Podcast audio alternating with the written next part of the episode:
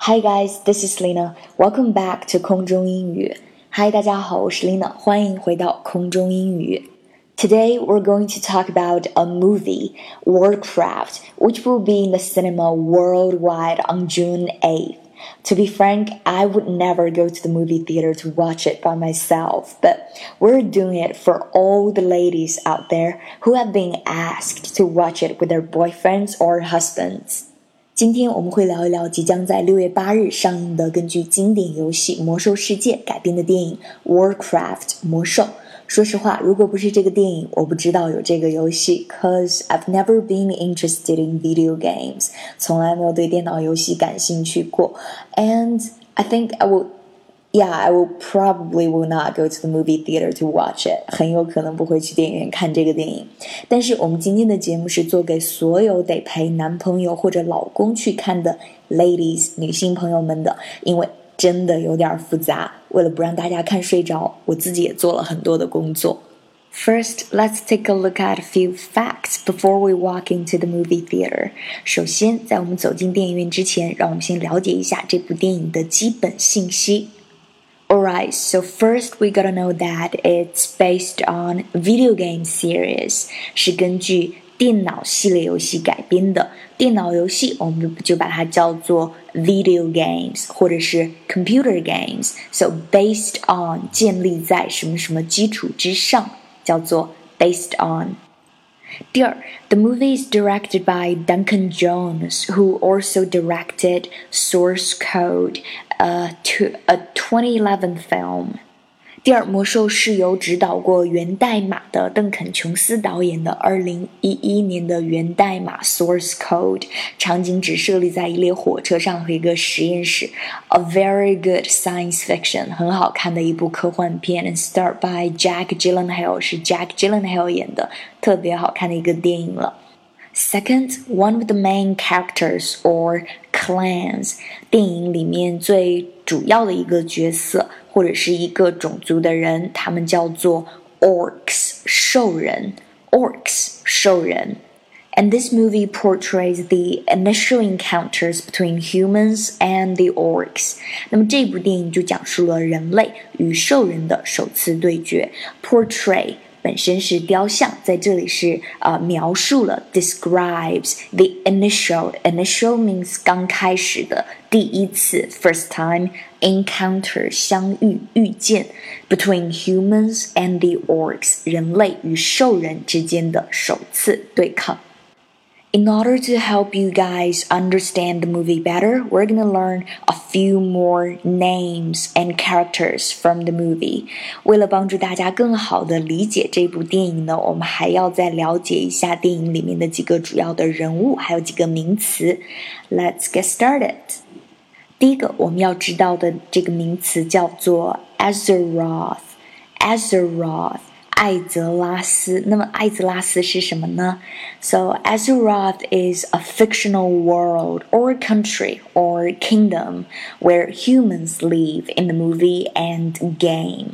那么艾泽拉斯呢是魔兽电影和游戏里面人类居住的一个虚拟的世界，或者是他们把它叫做王国，一个 kingdom，因为他们好像有首领，然后叫做这个世界这个居住的地方国家叫做。 Azeroth。第二个是电影里面的一个主要人物，他叫做 Anduin Lothar。Anduin Lothar 是 The Line of Azeroth，是 Azeroth 这个国家的狮子，就是很很领头人，是一个勇士将军。He was the last true descendant of the ancient Arahi bloodline, a knight champion of the kingdom of Azeroth. Anduin Lothar 是艾泽拉斯的勇士，他也是阿拉西血统最后的传人。第二个是影片当中也是很重要的一个人物，他叫做 Durotan。Durotan 杜隆坦。So Durotan is the chieftain of the Frost Wolf clan。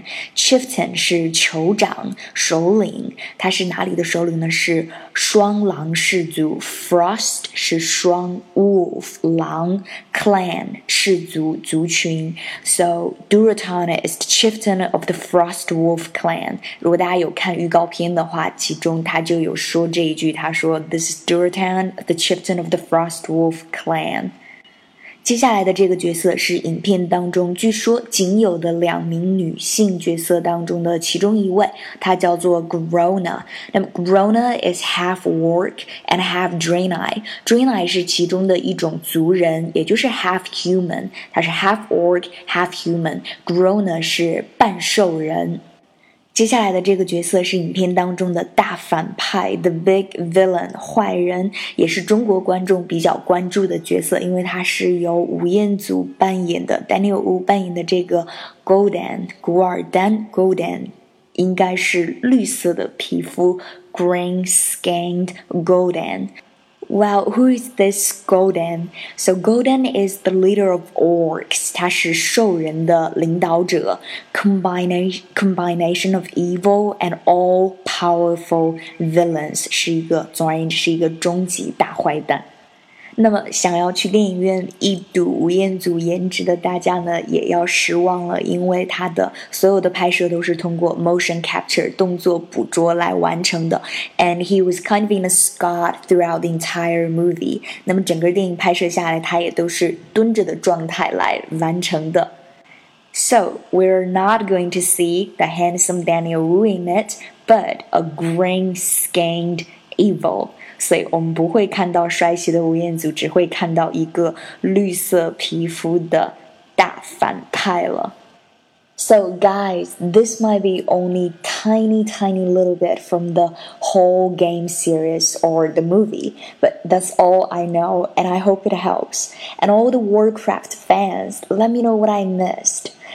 那么这仅仅只是整个游戏系列或者是这部电影的一点点的呃一部分内容了，也是我能够搜索到的，我知道的，然后也希望对大家能够有所帮助。所以，如果在听的有是魔兽迷的，记得在留言区留言告诉我还有哪些精彩的内容、精彩的点，留言告诉我。同样，如果大家想要看到我们每期节目的文本、视频以及配图的话，请记得关注我们的微信公众平台 L I N A 空中英语就可以了。And that's all for today. Thank you for listening, and I'll see you soon. Bye.